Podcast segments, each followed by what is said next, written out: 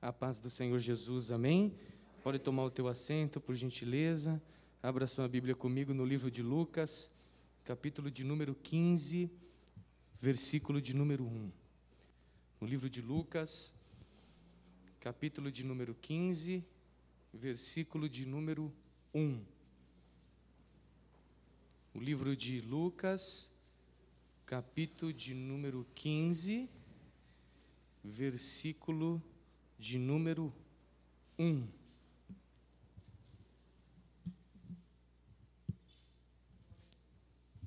Amém. No livro de Lucas, capítulo de número 15, versículo de número 11, perdão. Coloque mais um aí na frente. Lucas 15, 11. Está escrito assim: Um certo homem tinha dois filhos. O mais moço deles disse para o pai: Pai, dá a parte da fazenda que me pertence. Ele repartiu por eles a fazenda.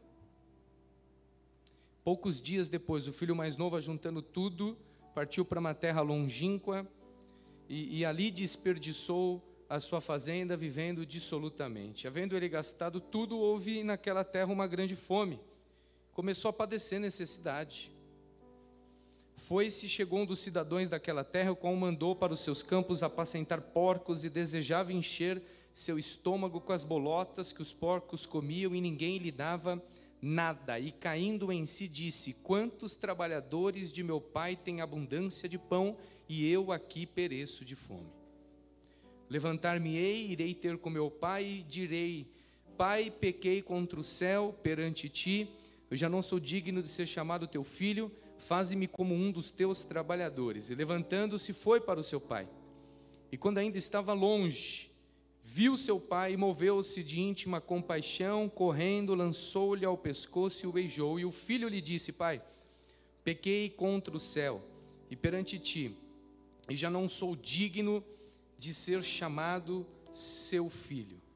Mas o pai disse aos servos: Trazei depressa a melhor roupa e vestilho, pondo-lhe um anel na mão, sandália nos pés. Trazei o bezerro cevado e matai-o e comamos e nos alegramos. Porque esse meu filho estava morto e reviveu, tinha se perdido e foi achado, e começaram a alegrar-se. E começaram a alegrar-se. Eu quero ler mais uma vez. Um homem tinha dois filhos, é uma história bem famosa. O mais moço, que é o caçula, disse para o pai: Me dá a minha parte. Eu quero a minha herança, eu quero a herdade que é minha, eu quero a parte que compete a mim, eu quero aquilo que é do meu direito, eu quero aquilo que vai ser dividido quando o senhor falecer, vai ter uma parte para mim, uma parte para o meu irmão, eu quero a minha parte. E ele repartiu por eles a fazenda. E o pai repartiu e deu para o mais velho e para o mais novo. Poucos dias depois de ter recebido aquilo que ele pediu, ele ajunta tudo. Ele ajuntou tudo que ele tinha e partiu. Então, depois que ele recebe tudo que ele gostaria de ter, depois que o desejo dele foi atendido, Passaram-se uns dias. Ele recebeu, continuou dentro da casa, mas agora que ele recebeu, passou-se uns dias e ele teve uma outra ideia, uma ideia de partir. Ele ajunta tudo, tudo, tudo, tudo, tudo que ele tinha, tudo. Dentro da casa do pai, ele ajuntou tudo. E ele parte para uma terra longínqua, é uma terra distante, uma terra longe. E ele desperdiça tudo que ele ajuntou na casa do pai. Ele desperdiçou vivendo de qualquer maneira. E ainda vendo ele gastado tudo, agora houve uma grande fome naquela terra onde ele estava. Aquela cidade houve uma grande crise. E ele gastou tudo, ele está passando necessidade. Versículo 15: Foi-se chegou a um dos cidadãos daquela terra, o qual mandou para os seus campos apacentar porcos, e desejava agora encher o seu estômago com as bolotas que os porcos comiam, e ninguém lhe dava nada. E então, caindo em si, um despertar, um cair em si, um reconhecimento. Quantos trabalhadores do meu pai têm abundância de pão e eu estou aqui nessa situação perecendo de fome?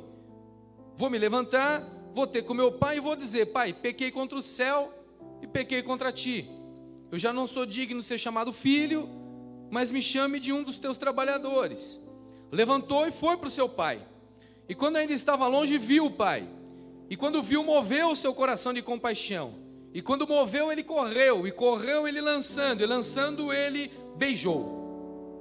E o filho disse aquilo que já tinha pensado: Pequei contra o céu e perante ti. E por isso eu não sou digno. Eu não sou digno porque eu errei. Eu era digno, mas eu não sou mais. Eu errei e o erro que eu cometi não me faz digno de ser chamado teu filho. Isso é o pensamento dele. Mas o pai vai dizer aos servos: Trazei depressa a melhor roupa. Há muita coisa aqui, mas eu vou pontuando algumas. Como por exemplo, como é que o pai manda trazer a melhor roupa de um filho que saiu faz tempo e que se era jovem caçula está em crescimento? Como é que serve a roupa? Como é que ele fica tanto tempo distante numa terra longe, e ele volta, e o pai vai dizer assim: vai lá no quarto que era dele, no armário dele, pega a melhor roupa que ele tem lá e traz para ele. Eu não preciso nem dizer que foi três meses você ficar em casa que você está mais bochechudo. Eu não preciso nem dizer que foi ficar 90 dias em casa, que tem muita gente que está um pouquinho mais fofo. Tirando vocês que estão aqui presencialmente, o pessoal online deve estar mais redondo. Eu vou falar desde que eles não têm dinheiro de resposta, é mais fácil. Pois ele chega de uma terra longe, distante, longínqua. O pai vira e fala: vai lá no armário e pega a roupa melhor dele e coloca para ele. Então eu só posso entender da seguinte forma: fora da casa do pai não tem crescimento porque eu volto e aquilo que está dentro da casa do Pai continua igual para mim, do jeito que eu parei. Está exatamente no quarto, no armário, as roupas do jeito que eu deixei. E do jeito que eu deixei, eu saí. Mas agora que eu voltei, está do jeito que era antes as coisas da minha vida.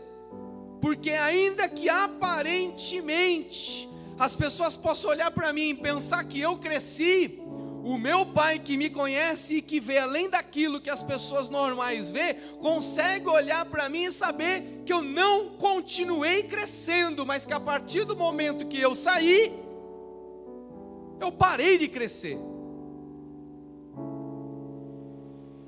Então, longe da casa dele, longe dele, eu não tenho crescimento que vem da parte dele.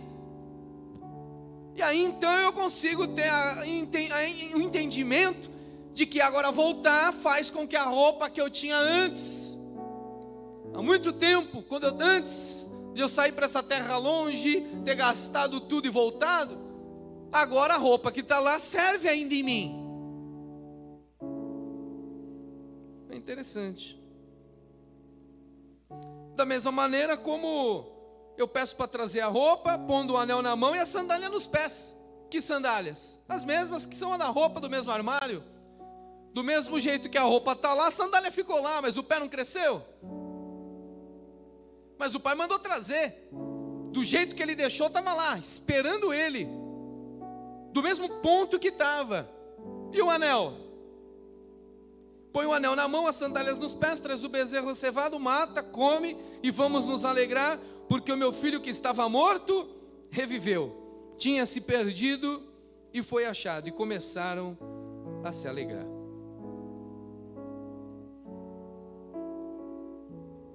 Nada pode ser mais importante para nós que a presença do Pai. Nada pode ser mais importante para nós do que a presença do Pai. Nada. Irmãos, é muito bom nós podermos ter as bênçãos de Deus. É muito bom a gente ver Deus realizando sonhos, alcançando os desejos do nosso coração, trazendo vitória, a gente contemplando, contando testemunho, a gente vê o agir do Senhor, mas não há nada, isso precisa ser bem, bem colocado e alinhado no nosso coração. Eu preciso ter um discernimento correto para poder entender que nada se compara à presença do Pai na minha vida. As bênçãos que Ele pode me dar são maravilhosas, mas nada vai se comparar a presença dEle. Eu jamais posso trocar aquilo que Ele me dá por Ele. Eu jamais posso ter no meu coração um desejo enorme de somente ter aquilo que Ele quer me dar. Porque se tem alguém que conhece o nosso coração é Ele. E enquanto eu não saio do ciclo de que eu só venho para que Ele possa atender o desejo que é do meu coração, eu não consigo contemplar o prazer que é estar na presença dEle, ter a minha vida na mão dEle. E isso é complicado, porque a partir do momento que eu começo a perder o desejo da presença e começo a buscá-lo somente para poder ter o presente, eu vou viciar o meu coração, a minha oração e a minha busca da seguinte forma: busco por aquilo que ele vai fazer no meu futuro. Isso vai me gerar um problema de fé, porque vai ter momentos que ele fica em silêncio, vai ter momentos que ele diz não, vai ter momentos que ele vai fazer você aguardar e você vai entrar em uma crise de fé. Uma crise de fé porque eu busco ele somente por aquilo que ele está fazendo ou que ele pode fazer. E eu preciso buscar ele porque eu tenho desejo de estar com Ele mais do que o desejo de estar com qualquer pessoa nesse mundo. Eu não preciso nem dizer aqui, abrindo parênteses, que é a salvação individual, mas eu falo de presença. Eu falo de, de relacionamento, de, de estar junto com Ele, de senti-lo, de ouvi-lo dirigindo um carro, lavando a louça de uma pia, de sentir a presença dEle, daquilo que muita gente diz que já não acredita mais, mas que eu creio, de arrepiar o pelo do meu braço, porque Ele está aqui, eu estou sentindo que tem algo diferente, há uma unção diferente, e aquilo vai entrando dentro de mim, porque eu consigo já entender é Ele, é Ele, é a voz dEle, é o agir dEle, é a presença dele, está tomando conta desse ambiente onde eu estou, é o próprio Deus que está aqui comigo, eu sinto a presença dele. É real, mas é real. É real. É real, a, a, questão aqui é que o filho mais novo tem liberdade com o pai, e ele está crescendo com o pai, ele tem intimidade com o pai, e ele começou a adquirir uma consciência correta, ele tem direitos. Ele começou a adquirir uma consciência correta, ele tem direitos. A gente precisa aprender aqui a ter um equilíbrio. A gente precisa ter um equilíbrio, porque há muita gente que vai para um lado, há muita gente que vai para o outro. De que maneira? E tem duas gerações. O filho mais novo representa a geração do me dá, eu fico poucos dias porque o que eu queria foi atendido, eu não preciso mais, eu vou embora. Alguém já disse por aí: se não vem pelo amor, vem pela dor. Eu não sei o que é que as pessoas estão esperando para aprender a conhecer a Deus depois já de tudo que nós enfrentamos no primeiro semestre. Mas há, há uma questão de pensamento de que eu estou de férias, de que agora eu faço parte de uma turma mais light, e então eu vou conduzindo a minha vida até que ele entre em cena. Há um outro grupo, uma outra geração que já faz parte do filho mais velho o filho mais velho está dentro da casa do pai, não tem coragem de pedir o que o filho mais novo pediu, mas está dentro da casa do pai, mas está longe do pai. Pode sentar na mesa todo dia, pode usufruir do relacionamento, pode estar tá junto, pode viver junto, está dentro da casa do pai, mas não tem coragem de pedir como fez o mais novo. Já não tem coragem de pedir. E aqui tem que haver um equilíbrio, um bom senso da nossa fé cristã. Eu nem sou filho mais novo, eu nem sou o mais velho, porque o mais novo só está por aquilo. Pois bem, o mais velho está, mas não consegue pedir nada, não consegue sonhar grande. E aí eu tenho que encontrar um equilíbrio. Eu quero as bênçãos que Ele pode me dar. Eu tenho que aprender a pedir grande, a sonhar grande e até a fé num Deus grande. Mas eu tenho que entender que eu não estou aqui só por isso. Eu vim por Ele, eu vim para cultuá-lo, eu vim para louvá-lo, eu vim para adorá-lo, eu vim para bendizer o Seu nome, eu vim para dizer obrigado, eu vim para te dar graças, eu vim por compromisso, eu vim por amor, eu vim porque a minha vida agora pertence a Ele. O mais novo começou a crescer e adquirir a consciência. Eu posso pedir, eu posso pedir, eu posso pedir, eu posso pedir. Pois bem, ele vai e pede. O problema não, não é ele pedir. O problema é ele pedir algo que ele está pedindo, que é do futuro hoje. Ele tem direito. Faz parte do plano para a vida dele. É dele. No plano da vida dele é dele é para ele, ele tem o direito, ele pode pedir, mas o problema está aqui: é pedir aquilo que é do futuro para o hoje. O que ele está pedindo é do futuro, não é para hoje. O que o menino está pedindo para o pai não é para que seja pedido hoje, é para amanhã. E o que ele está dizendo é: o senhor pode trazer o de amanhã hoje na minha vida? O que ele está dizendo para o pai é: traz o de amanhã para o hoje. Pensa ele que já cresceu o suficiente para viver o que Deus tem para a vida dele amanhã, no amanhã, supondo que ele possa agora receber no hoje. Ele está olhando para o amanhã e dizendo: Eu quero o que é de amanhã, do futuro, mas eu quero no hoje. O problema é ele pedir aquilo que ele não tem que receber ainda hoje, porque o que é de amanhã é de amanhã, e o que é de hoje, e o que é de hoje. É por isso que o pão nosso de cada dia nos dá hoje. É por isso que eu peço aquilo que Deus tem para me dar hoje. Eu não peço para que o Senhor antecipe nada na minha vida. Eu não tenho estrutura suficiente para receber o de amanhã hoje, porque amanhã eu vou ser uma pessoa melhor do que hoje. E o que é de amanhã é de amanhã. Mas o problema é esse: é querer as coisas que estão reservadas para mim amanhã hoje. É ficar olhando para o meu amanhã e deixar de viver o hoje. É ficar contemplando o que ele vai fazer amanhã e começar a dizer: Senhor, o Senhor podia fazer hoje, né? Aquilo que o Senhor vai fazer amanhã, o Senhor podia começar a fazer hoje. Não podia. Não podia, porque a pessoa que você vai se tornar amanhã vai ser uma pessoa bem melhor do que essa que está aí hoje. Vai ser uma pessoa bem melhor. Vai ser uma pessoa bem melhor.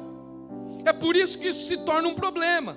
Ele tem até bons argumentos, ele tem liberdade, ele tem intimidade, ele é obediente, ele sabe como chegar com jeitinho para o pai para poder dizer: me dá a parte que é minha hoje. Só que ele quer o de amanhã no hoje, e ele não tem a estrutura de amanhã, ele tem a estrutura de hoje. E se ele tem estrutura de hoje, ele tem que pedir o que o pai tem para ele hoje. Eu não posso ter a estrutura que eu tenho hoje e querer receber do pai o que ele tem para me dar amanhã. Não vai dar certo. Eu não vou suportar. E se de uma mão vem, vai vir pela outra. E se ele colocar, vai esvaziar. Porque eu não tenho a estrutura de amanhã. Então ele vai agora ter um problema. É essa a questão do mais novo. É querer o que tem do futuro no dia de hoje, mas a estrutura não é de amanhã, a estrutura é de hoje. É essa pessoa que você está vendo aí do seu lado. E aí então vai dar um conflito. E o que o filho mais novo não conseguiu entender é que ele precisava crescer um pouco mais, ter a estrutura de amanhã para poder receber o de amanhã. Aí ele ia estar tá pronto para receber o de amanhã, amanhã. Quando? Amanhã. Na estrutura de amanhã. Porque do jeito que dá vai dar conflito. E ele não entendeu uma coisa só: tempo de Deus não mata ninguém. Tempo de Deus não mata ninguém tempo de Deus não mata ninguém. Quem sabe não é aquilo que você gostaria de ouvir, mas eu vou repetir até que a gente entenda de uma forma clara: tempo que é de Deus não vai matar, vai dar experiência, vai dar discernimento, vai dar visão, vai me fazer um melhor servo, vai me moldar, vai me lixar, vai me alinhar, vai me dar mais discernimento, vai me dar mais conhecimento, vai ampliar minha visão, vai fazer eu ser melhor, mas matar não mata. Ah, vai doer, vou chorar, vai sangrar, vou espernear, vou fazer bico, vou dizer quero de amanhã, não é bom, pode, mas o tempo que é de Deus não mata ninguém, prepara. O tempo de que é de Deus não vai matar, vai preparar, então não vai morrer. Oh, fica tranquilo então, não vai morrer. Porque se está dentro do tempo de Deus, não vai morrer. O problema é antecipar. Não vai morrer, ele vai pedir. Agora ele está com aquilo que ele queria, que é de amanhã, deu conflito, não tinha estrutura. Ele vai virar poucos dias depois e vai ajuntar tudo. Que tudo? Tudo que ele tem na casa do pai. Por quê? Na casa do pai eu tenho tudo. Na presença do Pai eu tenho tudo. Então eu ajunto tudo e vou embora. Só que fora esse tudo termina. A matemática que não dá para explicar é porque esse tudo é dentro, fora termina. Isso é tão interessante porque vai revelar para nós que aqui dentro nós temos tudo, mas fora vai terminar. Fora não vai valer a pena, dentro eu tenho tudo. E ele vai para onde? Para uma terra longínqua. Aonde é? Qual é o meu endereço? Aonde? Qual é o nome dessa cidade? É longe, mas é longe aonde? Qual é o endereço? É longe de que jeito? Não tem, está perdido. Está perdido fora, mas está perdido aqui dentro. Porque longe dele eu fico completamente sem endereço. Fico tanto sem endereço que começo a fazer coisa que não devo fazer, e o tudo que eu tinha lá dentro agora eu já não tenho mais, e aí vem uma grande crise na cidade. Eu vou falar porque eu não tenho medo de falar, mas há uma grande crise na cidade. Será? E é bom que é ao vivo, que é gravado, porque vai ficar gravado. Alguém vai contestar, mas eu vou dizer: será? Será que é possível uma cidade sofrer uma crise por causa de alguém que está perdido e ainda não voltou para onde devia voltar? Eu vou diminuir isso aqui. Será que uma casa vive uma situação de crise por causa de um que está lá? É você que tire as suas próprias conclusões, eu não vou falar. Será que por causa de um? Porque a cidade que ele está começou a entrar em crise agora. Não entrou antes, entrou agora, justamente quando? Quando ele não tem mais nada daquilo que ele tinha, quando ele juntou tudo na casa do pai. A cidade entrou em crise. Há famílias que passam situações por causa de Aí eu vejo um homem que Deus mandou ele para Nínive e ele comprou um bilhete para entrar num barco para ir para Tarsis. E ele está dentro de um barco, no meio de um grupo de pessoas, e ele vai dormir. Deus tem algo com aquele homem, mas a maneira que o Senhor vai usar para trazer aquele homem, fazer ele cair em si, é mandar uma tempestade para todo o barco.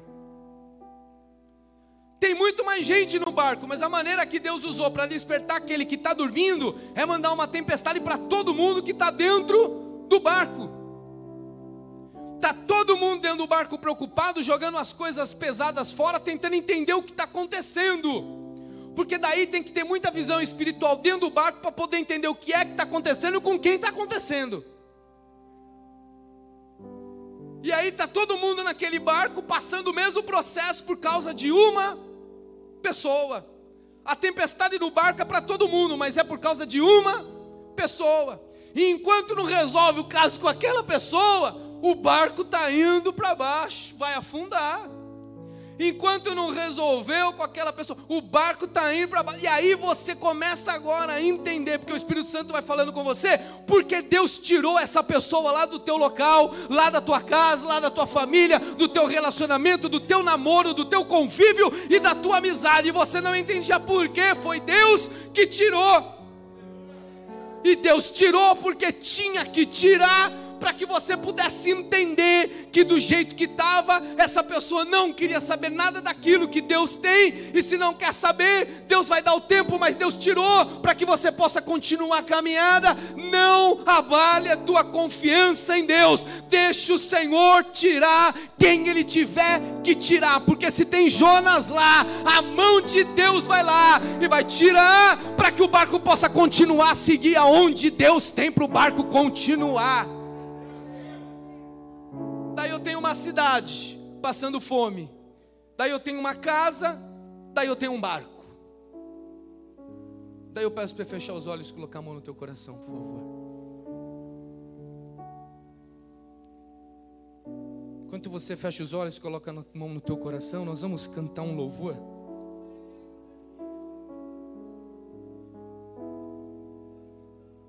Nós vamos louvar um hino, porque o Espírito Santo está aqui neste lugar e, e o Senhor quer dar, trazer clareza para você de coisas que Ele está fazendo na sua vida e você não estava entendendo, de coisas que o Senhor está fazendo, aonde você está, aonde você coloca a planta dos teus pés e você não estava entendendo de coisas que o Senhor está fazendo, que Deus está trabalhando, está trabalhando, está trabalhando, mas você precisa entender que o que Deus tem é com você, e é com você, e aí Deus escolheu foi você, e o que Deus quer fazer é com você, porquanto o plano dele é com você, aquilo que ele tem é com você, é para você, é com você, ele está com você, é com você, do teu jeito, e aí você vai começar a ter agora uma revelação dos céus naquilo que o Senhor está fazendo e já vem fazendo, já vem fazendo, já vem fazendo, já vem fazendo. E se você está lembrando de alguém,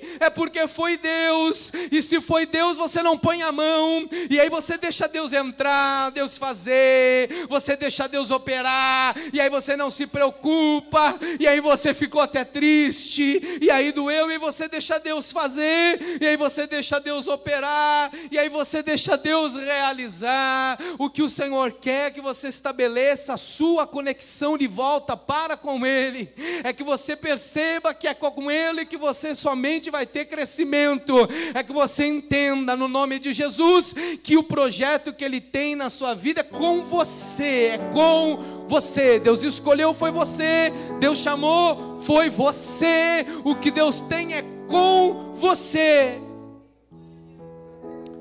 Senhor, nós estamos aqui diante dessa palavra poderosa nessa noite.